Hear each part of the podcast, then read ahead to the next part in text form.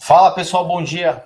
Bem-vindos a mais um Morning Call aqui da Levante. Hoje eu estou com uma presença ilustre aqui da Luísa, nossa responsável por cripto em geral.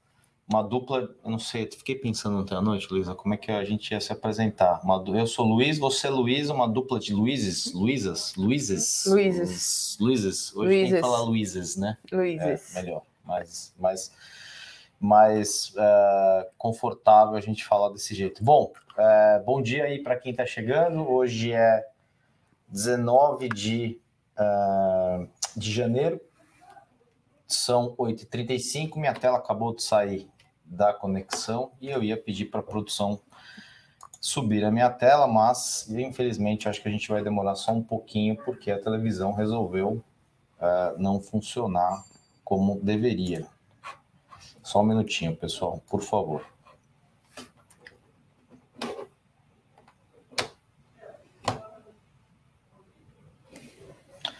É, problemas ao vivo, né? Aquela história do Faustão. Quem sabe faz ao vivo. Vamos lá. Uh, estender. Ela não está estendendo. Eu vou apresentar minha tela mesmo e a gente segue por aqui. É, produção, você consegue ver minha tela? Dá para subir minha tela por aí? Opa, maravilha. Vamos que vamos. É, bom, hoje é quinta-feira, 19 de janeiro de 23, título do Morning de hoje, morde a sopra no Brasil, Americanas ainda rende, o assunto tem rendido bastante, e recessão nos Estados Unidos, ontem acho que pegou um pouco mais pesado o risco de recessão por lá, dados bastante ruins, vou pedir a ajuda da Luísa para me comentar, para a gente comentar mais adiante, tá? Antes, vamos passar rapidinho aqui, Bovespa 112.228, a máxima do dia 113, mínima 111.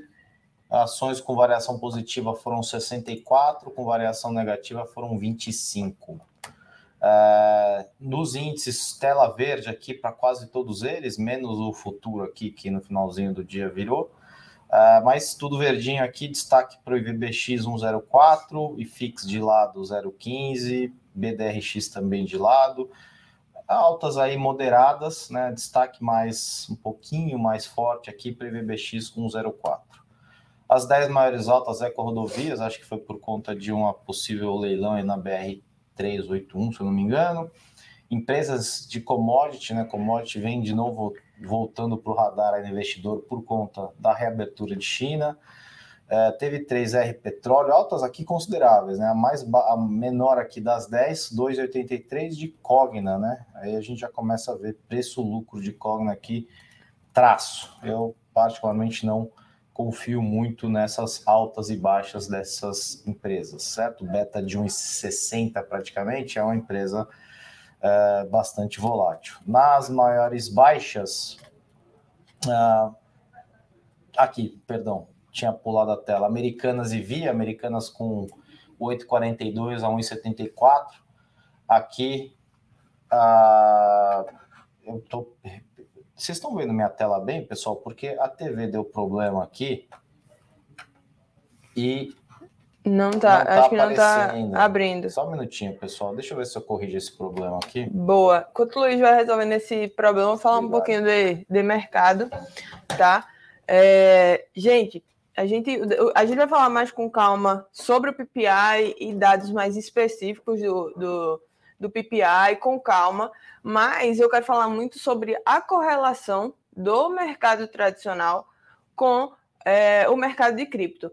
Muita gente acredita que cripto é um mercado alternativo ao mercado tradicional. De fato, se a gente for pensar como modelo de investimento, na caixinha do investidor pessoa física, ele é o, uh, o ativo de risco ali, então, onde todo mundo coloca uh, as techs, os seus ativos de risco, até ativos alternativos ali que o pessoal investe, desde Venture Capital, Private Equity, é, muita gente coloca cripto nessa mesma cesta. Quando a gente fala de investimento, é, para o pessoal de cripto em si, a gente sabe que dentro de cripto existem classificações. E aí, Bitcoin, para a gente tá numa cesta separada, as altcoins está em outra cesta, mas para o investidor comum, é, cripto ela está na mesma cesta. Quando a gente traz isso para o mercado tradicional, a gente sabe que nos últimos dois anos a entrada desse investidor foi muito forte, e aí com o tempo, com a, à medida que o tempo foi passando e a gente foi vendo que é, entrou muito capital especulativo, muito por conta do que é, aconteceu nos últimos dois anos, muito provavelmente é, a gente viu ali muita, muitas criptos que, que muita gente não sabe, mas existem pessoas e empresas por trás. Assim como você investe em, em private equity e existe uma empresa por trás, cripto é a mesma coisa. Muita gente entrou ali sem entender, viu um derretimento é, de cripto, de, de, várias criptos com 90%, 80% e não entendeu o que é, é qual é a dinâmica do mercado. Quando a gente fala do mercado em geral de cripto, a gente tem que entender que assim como não existem 10 Facebooks, 10 Google, 10 Amazon, em cripto também não vai existir 10 criptos do mesmo setor que vai vir a desenvolver. Então, nosso trabalho aqui é um trabalho muito de private equity, de venture capital mesmo, de escolher a cripto que você senta, estuda o projeto, conversa com o cara e fala assim, não, realmente isso é um projeto para dois, três anos que pode revolucionar o mercado. Então, não entenda cripto como é, algo certeiro. Tem, é, cara, tem, Luiz, tem 15 mil criptos hoje. É, então, é impossível é... você falar assim, pô, até eu tô falando, tô sendo sincera. É impossível você falar sempre, daqui a cinco anos, 100 não, empresas de cripto é, vai virar. Não vai, eu, cara. Eu, eu tenho, quem me acompanha aqui já fez essa, entre essas provocação, né? Tem um, uma pessoa que nos assiste bastante aí, faz comentários muito interessantes, inclusive. Um dia eu, eu coloco cripto, né? Agora voltei a tela aqui, pessoal. Vou pedir para subir minha tela de novo, que agora né, a televisão estava funcionando até dois minutos antes. Entramos e ela deu pau. É, só passando aqui rapidinho. Falei dos índices, falei das 10 maiores altas, 10 maiores baixas, né, americanas, via, né, nessas idas e vindas aí de americanas, que, como eu falei, o assunto continua rendendo. Lá fora para baixo, né? Talvez o medo de recessão mais firme, a gente vai comentar mais adiante. Uh, índices abertos uh, ah, para baixo, nada muito relevante também. Eu quero chegar na parte de moedas. Deixa eu ir rapidinho. Eu coloco o BTC como moeda. Mas tem gente que diz que não é moeda fiduciária. O que acontece aí para mim, um analista fundamentalista de equities, basicamente é, o que aconteceu com o cripto como um todo é excesso de liquidez. E aí, né, você simplesmente coloca dinheiro, e aí mais gente coloca dinheiro, é quase que grande maioria disso um esquema de pirâmide, né? Sobe porque tem mais gente entrando e muita gente efetivamente é, é, fraudando e dando golpe em outras pessoas. Você vê o caso do Rio de Janeiro lá do, oh. do faraó. O cara foi preso. Aí pedem para o cara sair da prisão, os acionistas dele. Porque... O cara foi. Gente, o cara estava colocando. Só para resumir, 8% ao mês, todo mundo sabe que isso aqui é um fixo. absurdo, fixo, tá? Ele estava prometendo. As pessoas estavam comprando. O cara não prometeu isso, ele começou a dar o calote, foi preso, né? Por conta disso. Isso. E as pessoas por ele estar falando que ia pagar, ver como é a crença limitante das pessoas. Exato. Foram para a porta da prisão, pedir para que pedir o cara solto, saísse para poder pagar, poder porque pagar. achando que era porque o cara estava preso. Vocês têm noção disso? É, e, e, aí eu vejo, eu vejo a carteira que, que, a, que a equipe da, da Luiza tem montado e eu vejo uma rentabilidade bastante honesta, tá? Só que eu vejo também comentários de muita gente, ah, mas só 3% na semana. Gente, 3% na semana, né? Se a gente consegue entre idas e vindas, porque isso não é. Exato. É, você tem gerenciamento técnico, isso. você tem, como você falou, bastante estudo por trás, que eu acho que é fundamental para esse tipo de mercado. Como você disse, né? Tem 15 mil tem muita coisa que é fake. Não, pode pôr, pode pôr 99,9%. a verdade exato. é essa, tá? Mas gente? também não adianta você só ficar como muita gente de cripto faz, saca o padrão Bitcoin, o livro ah, e a, aquela, né? Eu acho que é isso. Eu acho que cripto é, para mim, né? Eu ainda sou um cara das antigas. Eu particularmente em momentos de crise, a gente vai falar disso também. Eu prefiro o ouro, tá? O ouro a gente já vem falando aqui já há algum tempo como uh, salvaguarda de crise. Porque lá atrás, antes da gente entrar nesse momento de restrição de liquidez, BTC era, era rede de inflação, é, é. aí não era. Aí BTC era a rede daquilo, aí não era. Aí BTC era a rede daquilo, não era. O pessoal estava tentando criar narrativas de BTC se colar alguma coisa, como se fosse um ouro digital. E, na verdade, a única relação que eu achei do BTC é, perto, de, não, não de um, né, mas uma relação, uma correlação razoavelmente alta foi com o VIX, que é o índice de volatilidade. Né? Então, quer dizer, é, eu consigo colocando aqui tá, o BTC como moeda, mas efetivamente não é uma, uma moeda fiduciária, uma fiat money. Com né? certeza. E assim, é, não tem como a gente que é do mercado de cripto tentar impor algo. A gente sabe que as propriedades do BTC são muito parecidas, por exemplo, com a propriedade do ouro. Mas a gente sabe que tem uma coisa muito importante chamava, chamada prova de tempo. Então não adianta eu chegar para o Luiz, cara de mercado há anos, e falar para o Luiz, Luiz, coloca na tua cesta o Bitcoin como tu coloca para ouro. Isso é um absurdo, porque isso qualquer coisa para se provar, ela precisa de tempo. Ou seja, realmente. E ela precisa passar por momentos de estresse. O primeiro momento de estresse, o mais pesado que a gente viu nos últimos 15 anos, talvez ela não se provou como é. uma, uma, um, uma espécie de ouro digital. Que o ouro tem duas características. O ouro tem a característica física. Quem não gosta de ouro fala, ah, mas ouro não paga cupom mas ainda a gente tem o ouro como talvez uma das primeiras moedas de, de, de troca, troca, da história na, do, do, mundo. E né, principalmente os mais velhos gostam muito porque o ouro é físico, né, tem o ouro efetivamente, você tem uma, exemplo, minha correntinha de ouro tem aquele valor ali, eu sempre falo para as pessoas que é, vão, sei lá, derreter uma peça, uma joia, o ouro se a peça tem ouro e brilhante, o brilhante, infelizmente, não vale nada, porque Sim. aquele brilhante foi feito para aquela peça especificamente. Então você tem que encontrar alguém que compre aquela pedra. O ouro, propriamente dito, não. Você vai lá, derrete, ele tem aquele valor marcado todos os dias, é o preço do ouro vezes o câmbio, acabou. Então é ainda uma reserva de valor. Vamos guardar um pouquinho para a gente andar aqui, Luísa, só para a gente não. Falando né, de commodities Sim. no geral. Petróleo voltando aí para casa dos 85 dólares mais ou menos. WTI, né, seguindo sempre a mesma linha mais ou menos do petróleo. Tem aí umas dinâmicas diferentes por conta dos, dos dados divulgados nos Estados Unidos de formação de, de estoque por aí vai.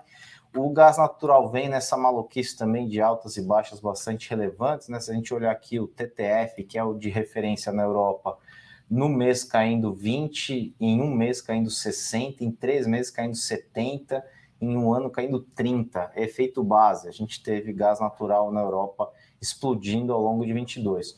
Cobre, a gente tem falado bastante de cobre aqui, um indicador antecedente. A gente fala do cobre desde os 7,800, a gente está chegando em quase 9,5 já.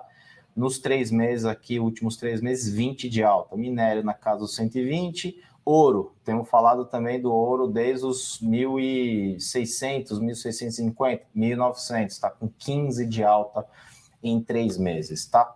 É, na agenda de hoje, teve discurso da Lagarde, presidente do Banco Central Europeu, tem taxa de desemprego saindo em breve aí, aqui no Brasil.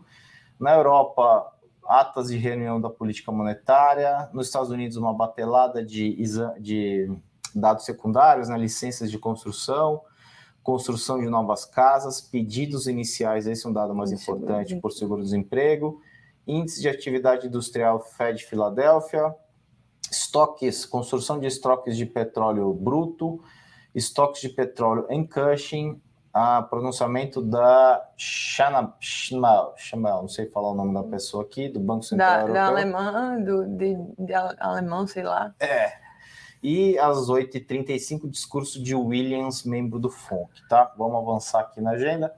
Bom, o mercado aqui está nesse morde a sopra, né? Enquanto a parte econômica tenta é, ter um tom mais moderado, a parte política continua no tom é, muito parecido com o que a gente viu na campanha. Né? O mercado hoje vai monitorar a prévia do IGPM, que né, de, é, ele é importante, mas não tão, porque a gente está falando de prévia e penalidade contínua, mas a gente falou aqui de commodities, né? Agora que China está voltando a ser de novo a salvação da lavoura, né? É, as notícias de americanas ainda estão rendendo bastante, o clima dos bancos piorou, ah, já que a recuperação judicial é considerada iminente, isso provavelmente vai acontecer. O nosso desafio, né? Eu coloco até uma pergunta: é um desafio? Muita gente está dizendo, não, o desafio do mercado é se acostumar às falas do presidente. Na verdade, eu acho que a fala dele está bastante em linha com a forma de pensamento dele durante a campanha e durante talvez os últimos 20 anos é, que eu conheço a figura, tá? É, na quarta, né, ele teve uma série de falas aí, discurso uh, do presidente no, com sindicalistas falando de aumento de salário mínimo, foi recebido com uma espécie de desconforto. Aí teve entrevista na, no final do dia para a Globo News. Na verdade, a entrevista ajudou para acentuar o mau humor com críticas à independência do Banco Central e inflação e juros elevados. É, há uma pauta aí né, ganhando força, que é a defesa do aumento real do salário mínimo, isenção do imposto de renda para quem ganha até 5 mil. Né? O imposto de renda tabela na corrigida há bastante tempo, né? ele cansou de falar isso ao longo da campanha. É, só que o mais importante ou o mais drástico seria mexer na meta de inflação. Tá? Ele não propondo, mas comentando é, que pode mexer na meta de inflação frase dele: Você estabeleceu uma meta de inflação de 3,7%. Na verdade, a meta de 2023 é 3,25. E quando isso é obrigado a arrochar mais a economia para poder atingir a meta? Por que não 4,5% como nós fizemos? Né, o presidente disse que se brigou muito no Brasil para ter um Banco Central independente, achando que ia melhorar. E emendou questionando que, mesmo o Banco Central independente, a inflação está do jeito que está e o juro está do jeito que está. Né? Provavelmente ele acha que uh, é uma, um toque de mágica o Banco Central consegue uh, manter a inflação na meta. Né? Para ele é uma bobagem achar que um BC independente vai fazer mais do que o presidente do Banco Central indicado pelo presidente da República. Duvido que esse presidente seja mais independente do que foi o Meirelles. Tá? Seguindo aqui, ele deu garantias, né? Aí um pouco do morte a sopra dentro do discurso político dele, deu garantias que né, são mais garantias na fala, efetivamente, do que provas efetivas.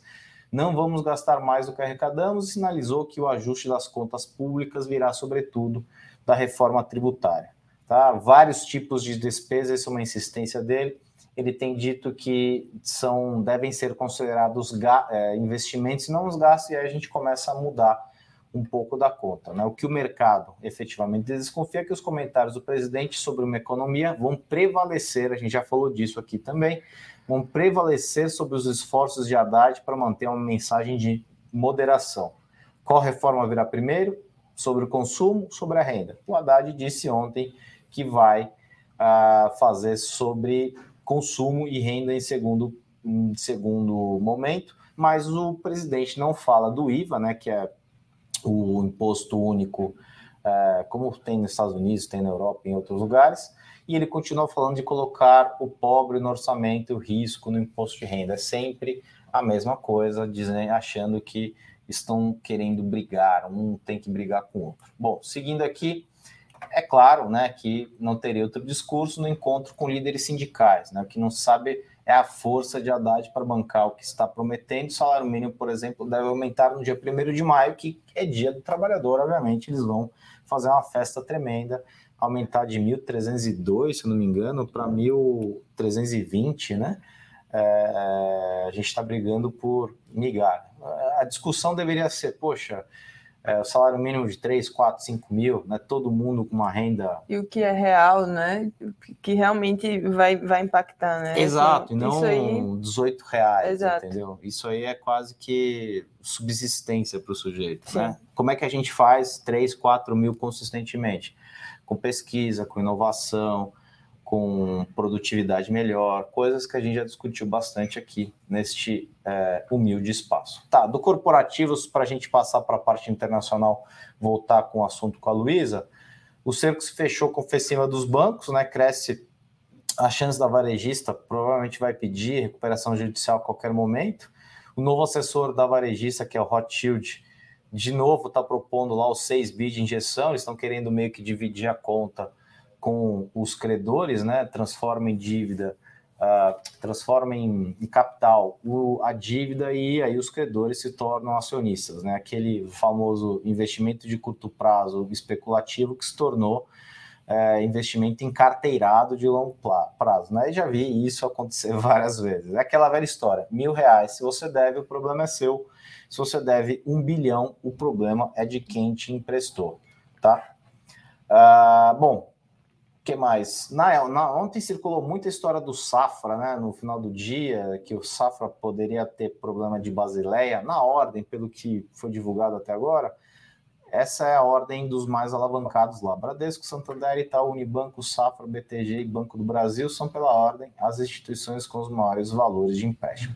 Tem mais uma notinha de Petrobras aqui, paga hoje a segunda parcela de dividendos aos acionistas, que é alvo de contestação né, tem lá o, o FUP, se eu não me engano, não sei como é que chama lá o sindicato, estão dizendo no mercado que não devem dar em nada as contestações judiciais para suspender a distribuição dos dividendos, que paga hoje 21 bilhões de reais. Né? Mas é aquela velha história, um bode na sala, para que facilitar se a gente pode dificultar?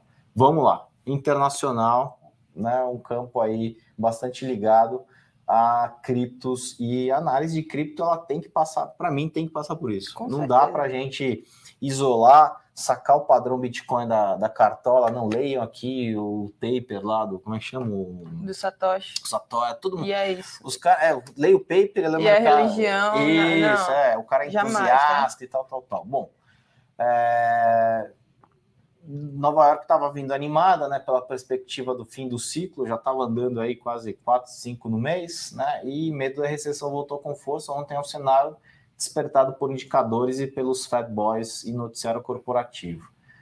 Inflação do produtor teve deflação, né, foi de deflação de 0,50 em dezembro contra a previsão de é, menos 0,1, foi a maior queda desde o início da pandemia, animado, animando apostas de alta de 25 pontos percentuais do juro do Fed em fevereiro. Segundo a CME, essa probabilidade hoje é de 96,4.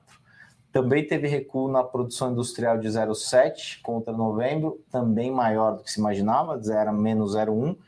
E ainda as vendas no varejo, queda de 1,1 em dezembro, com estimativa em pouco menor de 1. Então, assim, foi uma, um conjunto de dados secundários bem ruim, né?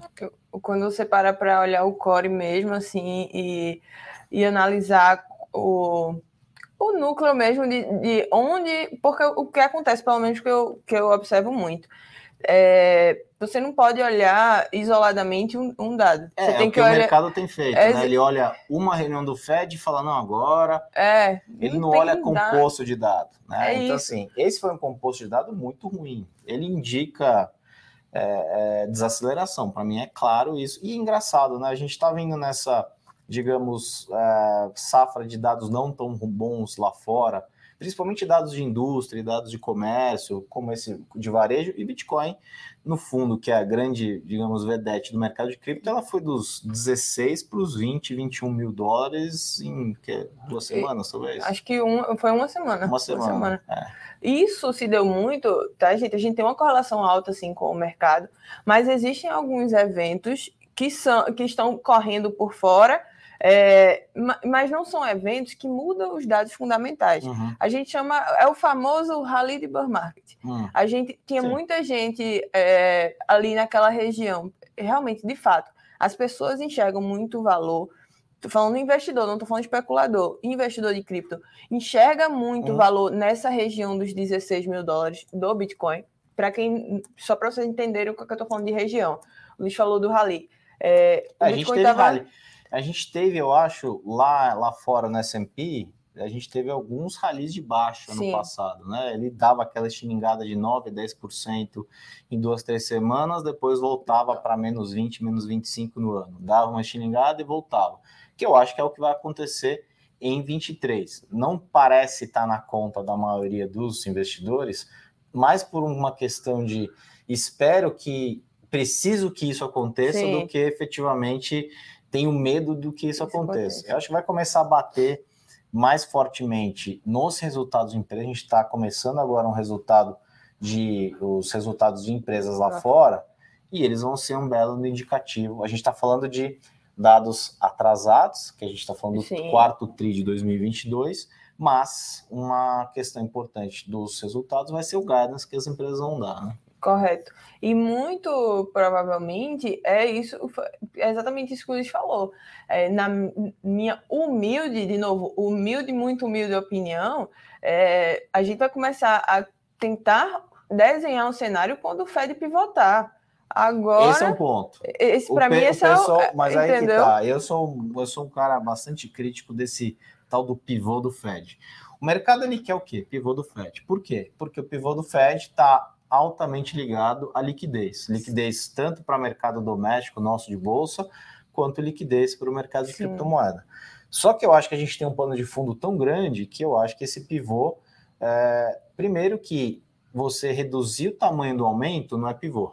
Né? A gente estava é. vindo de 0,75, agora estamos falando de 0,25, não é pivô, não, peraí, continua. Né? Tem até uma fala aqui da, uh, da de uma das. Aqui, ó.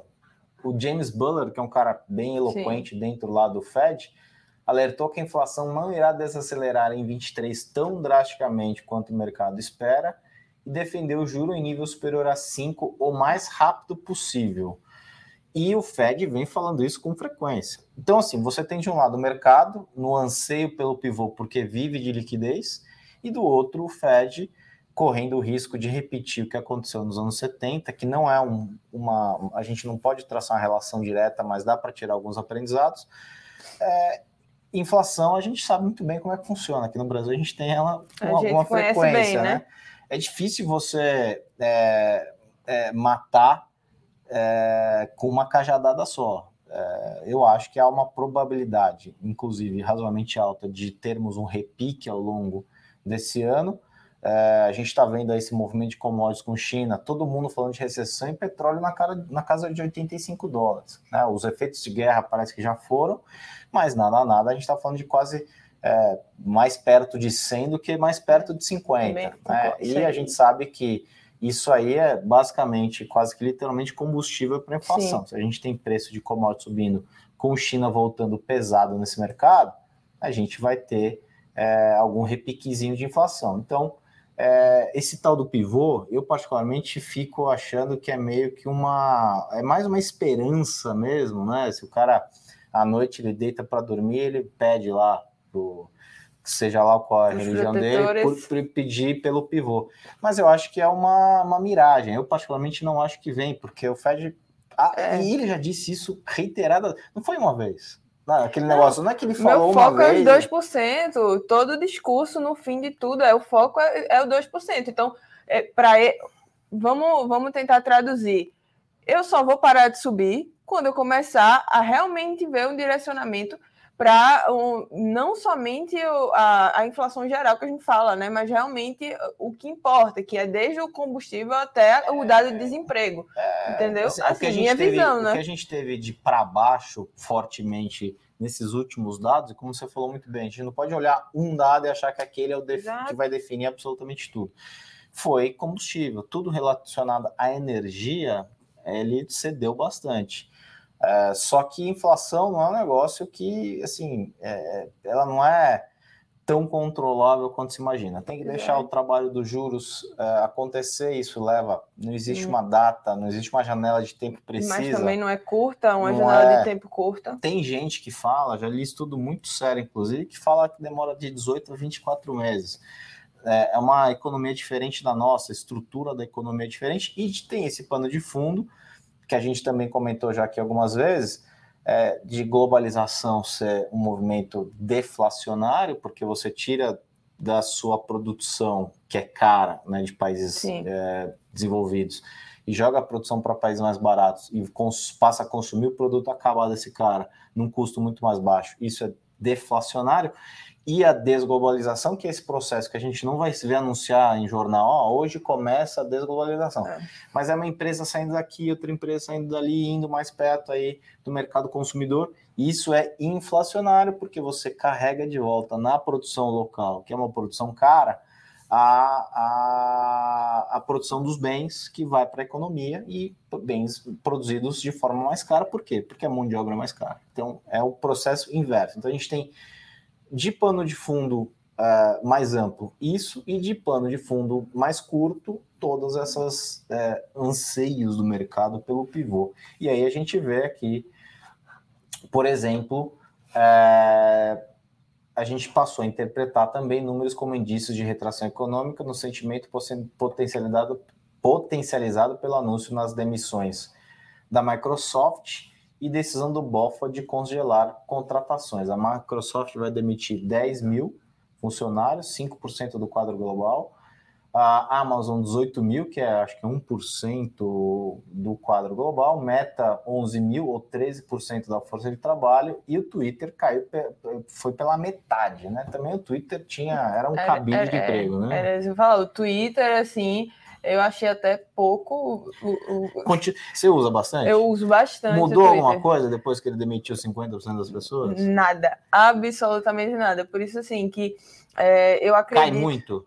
Não. Não cai, né? Então, então assim... quer dizer que provavelmente eram funções que foram criadas é, infladas out of the thin air, é, né? no ar rarefeito e se criaram funções. Pelas conjunturas e... que estavam. E agora o cara olha e fala: a gente errou um pouco, a gente, a gente contratou demais. É, e também tinha também aquela área de, de conteúdo, né? Que era uma, uma espécie um space, de. assim, que é, eles estavam de, criando. De, de, gerenciamento de conteúdo, que dizia ah, tá, que podia, do que, que podia. podia. Ah, verdade. É. E aí o pessoal começou a meio que dentro do Space, para quem não sabe, o Space é uma área de discussão lá.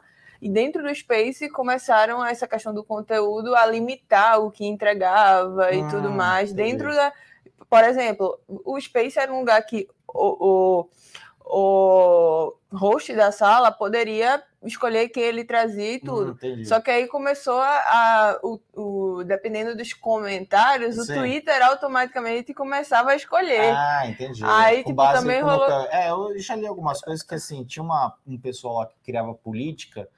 E se esse pessoal que criava política via alguma notícia que não gostava, ele alterava a política para que aquilo se encaixasse na política nova. Então, Sim. Então, assim, era basicamente isso que a gente tinha lá dentro da, do Twitter, tá? Então, o, a fala do Buller, preferimos errar pelo lado de mais aperto monetário, também já vem falando isso ó, direto, não é de agora é, que ele está falando isso. Não é tá? história tá? nova. Bom, acabou aqui a apresentação. Volta para a gente aqui, por favor, Ô, produção. Tem um pessoal perguntando aqui, ó. É uma coisa que não entendo cripto, a própria pessoa pode perder o próprio ativo? Sou bem leiga. A Silmara está perguntando, está dizendo aqui que provavelmente pelo seu sotaque é do Nordeste, chamado da Silmara, que deve ser de lá também. Então, assim, o, o sotaque Você não dá para negar. Então, uhum. assim, sou de lá, né? É. Parece um pouco, é, né? Entendi. Não tem muito, muito, muita nuance. Uhum. É, a questão da, da autocustódia é o que a gente conversa muito. Ah, é autocustódia. É, o que ela, o ah, que ela tá, tá perguntando. Você tá falando da, daquelas carteiras que os caras Isso. vendem. Isso. Então, eu acho que o que ela perguntou é: eu posso perder a minha cripto? De fato, é Entendi. diferente do mercado tradicional. É, deixa eu só falar do mercado tradicional, que eu, esse eu conheço razoavelmente bem, que eu trabalhei na B3. Aqui no Brasil, uh, assim, a gente pode fazer várias críticas à B3 como fomentador de mercado, mas uma coisa que a gente tem que tirar o chapéu é para a custódia. Nos Estados Unidos, a custódia ela fica na corretora, né? Isso para o mercado tradicional. Então, se a corretora quebra, bal, bal. Você Acabou, se deu muito é. mal porque a bolsa não enxerga o, o, beneficiário final, ela enxerga a corretora. Aqui no Brasil, a bolsa não é que dá um bypass, mas ela enxerga o beneficiário final. Então, tudo que a gente tem em bolsa está custodiado dentro da B3 e tem salvaguarda para isso em nosso nome. Então, se a corretora quebrar, se tal quebrar, tá lá o negócio. E aí, comparativo para cripto, que Exato. a gente faz a autocustódia. Exatamente. Aqui no Brasil, isso aí é louvável, tá? Quebrou, um exemplo, quebrou uma, uma corretora grande, a única coisa que você vai fazer é realmente é trocar de corretora. Trocar de corretora. Não, não, não, acontece absolutamente nada. Ah. E nós tivemos o caso recentemente da FTX. É, FTX que é, e... é, uma, é um misto ali de coisas, né? É, FTX assim, foi fraude, foi. Porque o que, é que aconteceu? Foi, foi fraude. Foi, foi um conjunto do que não fazer numa hum. empresa. E como a gente não tem o setor de regulamentação, se realmente tivesse o setor de regulamentação, muita coisa, muita coisa não. Nada disso teria acontecido. Hum. É, ou o menos ponto, coisa, né? Ou menos coisa. A gente tem é. regulamento, o mercado tradicional tem regulamentação. E, E acontece coisas como americanas. Opa, apareceu aí 20 nada, bi. é. Nossa, eu não tinha visto. E, eu, e, e aí, o que é que aconteceu? Muita gente tentou tirar para fazer essa autocustódia e colocar na carteira fria, ou seja, fazer a sua autocustódia, não Uhum. deixar na custódia da corretora, só que não deu tempo, o saque já foi bloqueado, isso tudo aconteceu. É. Então, se você deixar na custódia da corretora, eh, você está correndo o risco da corretora quebrar. E Esse aí, é o seu risco, balbal, igual aos Estados Unidos. Quando você faz autocustódia, não. A, a, a custódia é sua e é o que a gente chama de descentralização. Você pode usar eh, navegadores descentralizados, conecta a sua carteira Entendi. e você faz a navegação, só que a, a custódia é sua. Isso Tá, é na, aquela, tá na blockchain, isso é entendeu? aquela carteira que, que tem até carteira física que o pessoal Exato, vende, é. que tem lá, guarde esses 24 números, Exato, não, são- não escreva, não faça nada, que é o código único que você Isso, porque lá. não é o, não é o, o físico. Uhum. são esses 24. Por exemplo, todo a minha, um exemplo agora. Minha carteira está em Recife, Hum. mas essas A 24 carteira palavras, física, a física. tá, que é como Mas- se fosse um pendrive, né? Um Isso. formato de um pendrive. E aí, se por exemplo, o meu cachorro comeu lá, Hum. eu só compro uma carteira nova, conecto, é, conecto no, no computador, coloco essas 24 palavras e ela São 24 palavras, né? É, 24 palavras, e aí 24, 12, varia de, Sim, de, sim. de marca para marca. É, coloco essas 24 palavravas e ela não está na carteira, ela está na blockchain. Uhum. Então eu recupero tudo. Então Hum. não é sobre o físico, é Entendi. sobre a blockchain. É. Então, assim, para mim, isso é de Mas tem um autohistória é comentário legal aqui do, do, do Hamilton, sempre faz comentários bacanas de ETF, né? Tipo Hash 11. Hash 11 é um ETF mais famoso aqui, que tem acho que 80% de O primeiro BTC, lançou. É, 15 de Ethereum e mais um, E umas mais um- quirelas de umas coisas quebradas lá. exato. Aqui no Brasil a gente tem pouco ETF ainda, né? De... Falando de cripto, por incrível que pareça, não, mas no, na cesta de Brasil, nem se compara com os Estados Unidos. né? Exato. Mas assim, Mas cripto. o ETF seria se a pessoa quer operar, obviamente, olhando, sabendo exatamente o que tem dentro daquele ETF, fazendo de acordo com a cabeça dela de investimento, entendendo o que está ali, o ETF, ele em tese é mais seguro nessa parte, porque você está Oh, comprando. Exato. E aí você vai correr o risco, entre aspas, da corretora americana normal. Né? É, no, no, no ETF. Brasil, exato, no ETF Brasil você corre o risco, é, de novo, você tem, corre o risco da corretora, mas não tem problema, porque ela está na clean house ali da, da, da B3. Então, ah, estou começando em cripto agora. Não tem problema, as pessoas são muito críticas dentro do mercado de cripto, e vocês vão ver que eu sou meio diferente do que é usual do, do, É que do o pessoal, pessoal, de, de cripto, vai muito, assim. o pessoal de cripto, desculpa interromper, Luísa, mas é muito buzzword. É, Aquelas revoluções. o- é muito hype, É, né? exato, é. De novo, o que eu vi de cara sacando o padrão Bitcoin da cartola, isso aqui é o meu é o meu santo Minha doutrina. É, exatamente. É, não, e aí o que, acontece? É, o meu trabalho aqui é gerar disrupção no mercado. É quebrar essa barreira para o investidor tradicional. Mas o que eu acho que o cara tem que fazer primeiro é entender onde está entrando. Exatamente. Tipo aquela então, Dogecoin, pô, isso aí, né? assim como a gente falou das 15 mil criptos, ela tá dentro disso. Por quê? Porque ela não tem usabilidade. É, é o que a gente conversa muito. É, tudo depende de adoção. Sim. Então, quando você vai fazer um, Para um mim, esse sempre estudo. qual? Cripto depende de adoção. É Qual? isso. Qualquer que seja.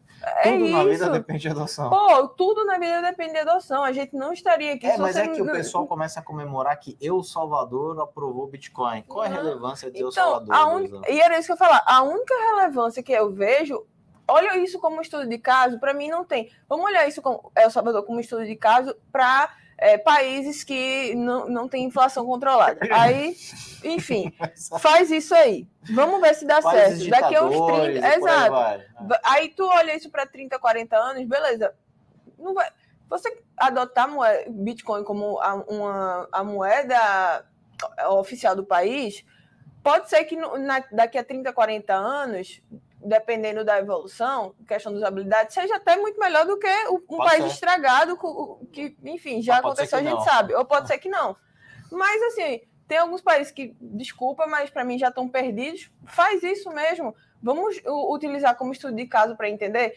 A relevância para cripto é zero. As pessoas têm que é entender zero, isso. É mas olha isso como estudo de caso. Não, mas é que aí e... os, o pessoal que faz influenciador e Ah, tal, não. Né? Ai, comemora isso, e como olha, se fosse uma mudança. Eu vou lá em El Salvador comprar uma pizza. Não, isso aí não, não, não olha, olha o Salvador como estudo de caso e ponto. A relevância para o mercado de cripto é outra história. A relevância que a gente tem que buscar é justamente isso. É no ETF, é no que está impactando no mercado tradicional. Uhum. Então, quando você fala, ah, estou começando pelo ETF, eu falo, pô, ah, porque tu tá, porque paga mais taxa. Cara, todo mundo paga taxa toda hora. É melhor tu pagar uma taxa e saber que, é, onde está a tua custódia e entender o que é está acontecendo, do que abrir uma conta numa corretora qualquer e, e ela outra, quebrar. Não vai colocar 50% do seu patrimônio. Pelo amor né? de Deus, quando a gente conversa aqui sobre gerenciamento de risco, é o que a gente mais fala aqui.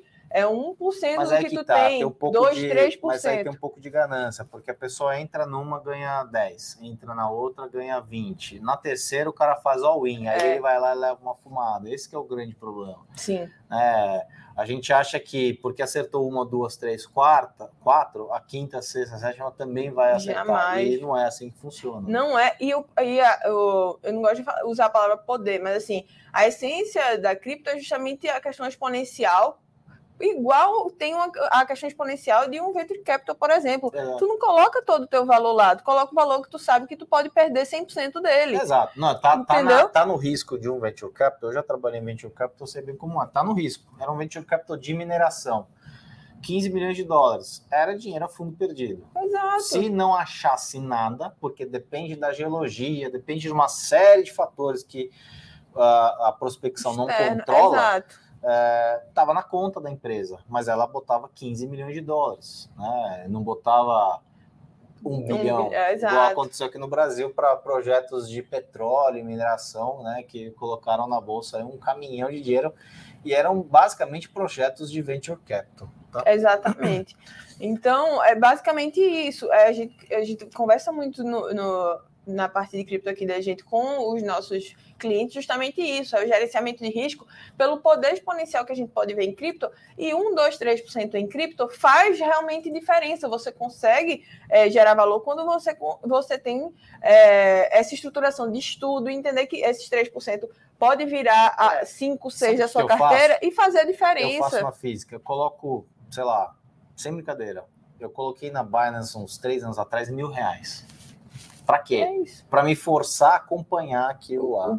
Porque aí, quando você tem dinheiro em jogo, por mais que não seja não um valor, ah, uma, uma Sim, soma mas, mas virtuosa, é, mas, mas, faz você exato. acompanhar e faz você começar a ler. Então, assim, não adianta você ir. Eu lembro que na época que cripto andava pra caramba, é que começa, vem gente pro WhatsApp falar, amigo, não sei o é. que, olha, tô ganhando não sei quanto, quanto, quanto, quanto, e aí você vê, puto, o cara tá ganhando, é o, é o FOMO, é. né? Fear of missing out, né? O medo de ficar fora disso. Aí você vai lá e entra também.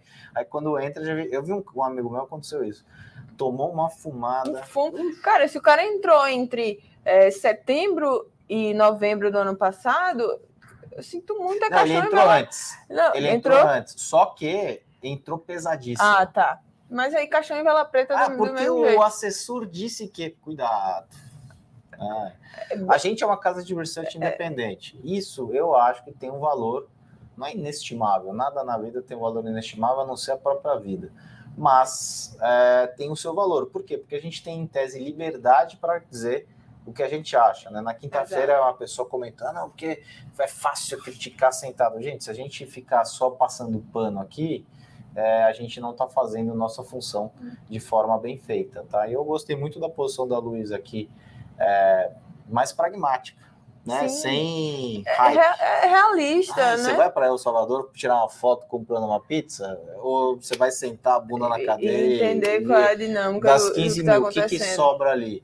Fazer a carteira, que eu acho que é, é essa carteira tendo bem porque ela tem gerenciamento de risco e um olhar técnico, que eu acho que no momento o que vale para cripto é mais olhar técnico efetivamente, que é o que a grande maioria das pessoas está fazendo. Exato. É, obviamente você fica com esse macro por trás, mas esse é um movimento mais de médio prazo, que a gente vai se consolidar, sei lá, dois anos, três anos, cinco anos, não sei. Sim. Mas é um movimento que fica de pano de fundo.